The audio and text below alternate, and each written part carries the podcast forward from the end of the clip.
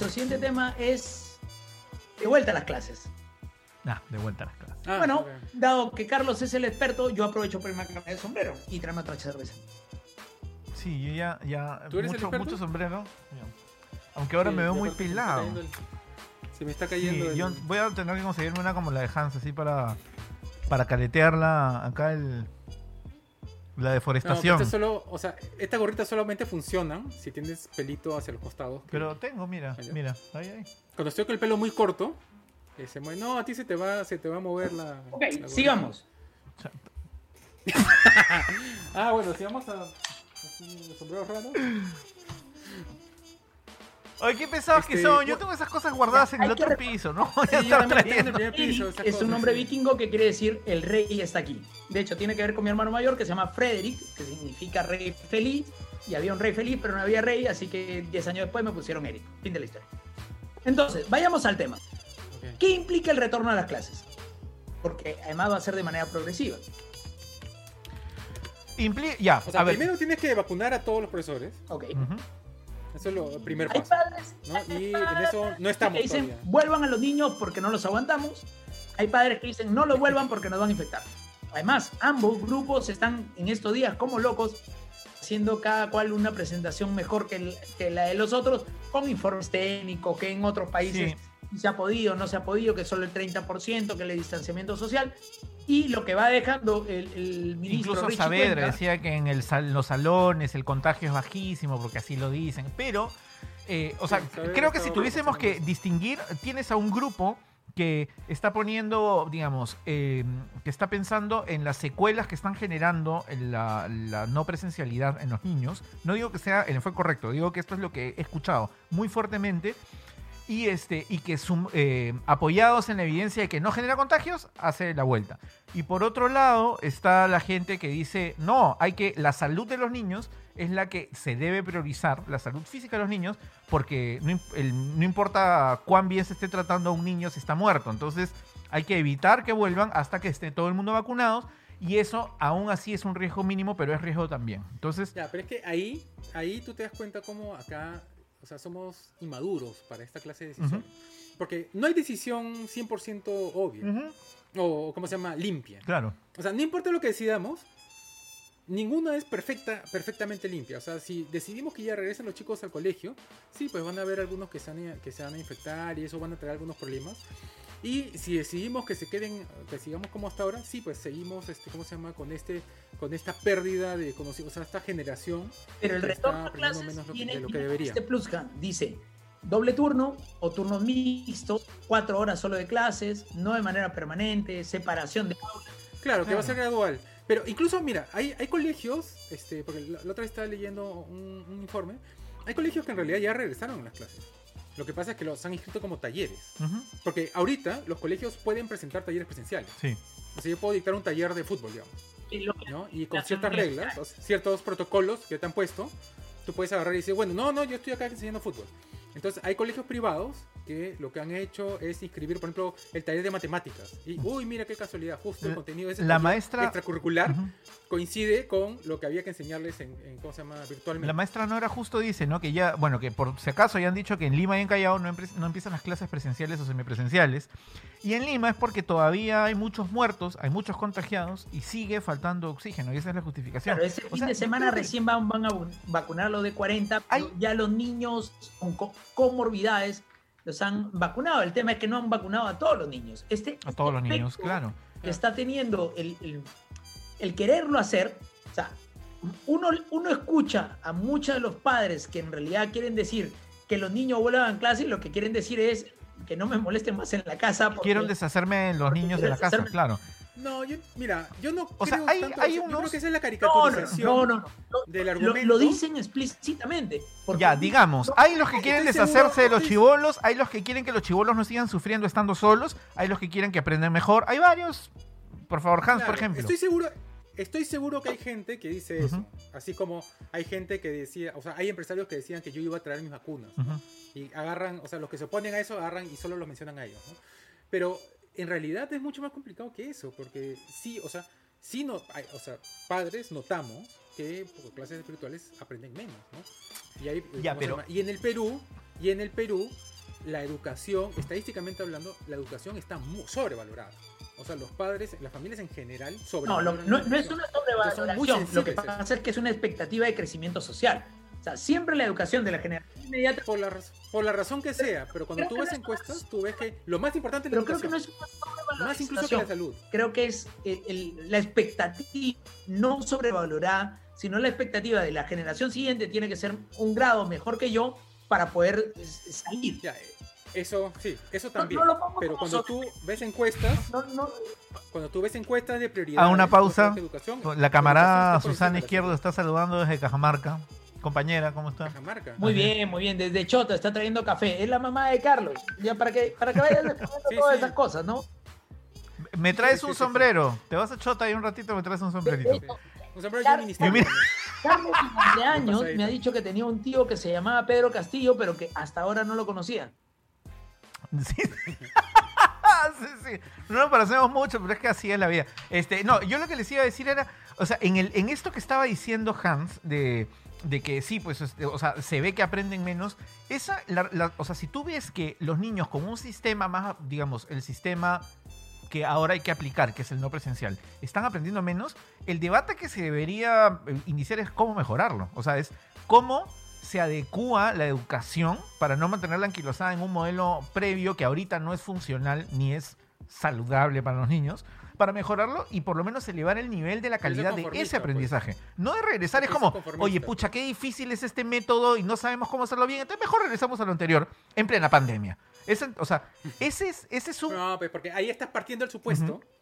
Justamente, tú ya ahí estás tomando partido. pues. Estás partiendo del supuesto de que no hay que regresar. a Ah, yo estoy tomando partido. Yo creo que no hay que regresar a clases. Tienes ese ángulo que es el que no se está mejorando el nivel de la educación, sino que se está pidiendo regresar a lo anterior. Y dos, que tú estás este Es que hay y límite, que, es que y hay que está el tema es de ojo, a los padres lo que dicen es, "Oye, pero ¿cómo no vamos a poder regresar? ¿Cómo no va a poder hacer un método mixto si los colegios ya antes eran presenciales y ahora han, han invertido, ¿no es cierto?, en hacer este el modelo no presencial. Entonces ya tienen los dos. Entonces ya está, simplemente que apliquen el modelo mixto y se acabó. Claro, y no es así, porque lo que han hecho es una transferencia de recursos de uno a otro. De acuerdo a lo que ha pedido el sí. Ministerio de Educación, implica metro de distancia entre persona y persona. Metro Claro, eso son, pasar criterios surreales para lo que había antes en infraestructura. Entonces tiene que haber inversión también para eso. 50 de Co- Es como 50 mantener dos colegios con uno remodelado encima. No, y aparte 50 con, la, con la mensualidad que estabas pagando. Claro, no se puede 2020, subir, ¿no? no se puede subir el- Porque no el- se la puede subir. pensión. Ojo, no se puede subir la pensión, pero el modelo presencial tienen que reinventar el colegio para cumplir con las normas y el virtual genera el gasto adicional. Entonces tú al final tienes, digamos, el gasto de tres colegios para la pensión inamovible de uno en un momento en el que está subiendo todos los precios. Alucinante. Ah, y ¿Cómo haces eso? No, no, No, o sea, detrás de eso está del- la clara intención de que no haya colegios Claro, eso- valor del sol. Exactamente, es una sentencia de muerte para los colegios. Porque aparte ten en cuenta de que solamente van a vacunar a profesores del sector público. O sea, si tú eres pro- profesor del... O sea, privado. lo que tenemos ahorita, el procedimiento que tenemos ahorita, o sea, Esta la- es una buena programa, pregunta hacer, Es que es-. ¿Cuál es la media de edad de los maestros? Porque si la media de edad es 40, en teoría todos están vacunados. Deberían, por lo menos. Cierto. Dice Paola Zanoni provincia, dice, ¿no? ¿y, En ¿y qué hacemos en el recreo? Ahí está, ese es otro reto, ¿no? Este, un metro de distancia. Y sal- nos saluda desde Kioto, saludos hasta Kioto. Hola, Paola. Este. Claro, Lo- o sea, lo que pasa es que tú tienes a los niños, retorno a clases- niños con, mascarilla, retorno- cuidados, un metro de distancia en el salón, desinfectado, ¿no? Le rocian agua bendita al entrar, lo que tú quieras. En el recreo juegan a, a campeonato de quién tira el Es que escupito estás más lejos. pues. Y ya Estás está, ya. caricaturizando Porque has- estás caricaturizando porque has tomado partido. pues. Porque el, el retorno a clases supuestamente que va a ser gradual y no incluye el recreo. Pero- es solo por dos, o sea, es por dos Y- días a la y semana. cuatro es horas, por- pero- y, no es- y- y no son las Pero cuatro mira los datos que vienen de. Inglaterra. En Inglaterra hicieron retorno a clases, en Francia hicieron retorno a clases, en, en California hicieron retorno a clases y solamente el 30% de los padres mandaban a sus niños, porque además no era obligatorio. Entonces tenías la obligación de la escuela de tener a los maestros para la clase presencial y a los maestros para la clase virtual, duplicando el costo de operación, pero Eso. aumentando el costo de producción. Ya, pero ese- eso es lo que yo decía al comienzo, pues que, o sea, eso no puede ser. O sea, hay que tomar una decisión de qué es lo que se va a hacer. Y eso, y si no quieres que tu hijo va- tenga clases presenciales por el momento, bueno, que hayan otros colegios que lo van a seguir haciendo virtual. Pero no puedes pedirle a los colegios que hagan las dos cosas al mismo tiempo. Exactamente. Lo que tenemos que definir es que van a haber algunos colegios que van a tener presenciales Pero y lo otros que- que van Ya, pero ¿y eso lo va a poder definir el colegio? de Educación es que tienen que tener ambos sistemas. O sea, el Ya, eso es lo que eso, ya, eso, eso Esa es una, peor una opción. condena a muerte. O sea, eso es irrealizable. Ya, eso es Pero a muerte también hay, ojo, pero también hay condiciones mínimas para la prestación con protocolos de salud. Y, o sea, y por ahí también iba la cosa, que es que tú puedes decir, vamos a volver al modelo presencial únicamente si quieres, ya vamos a matar el no presencial, vamos a hacer todo en, en el local.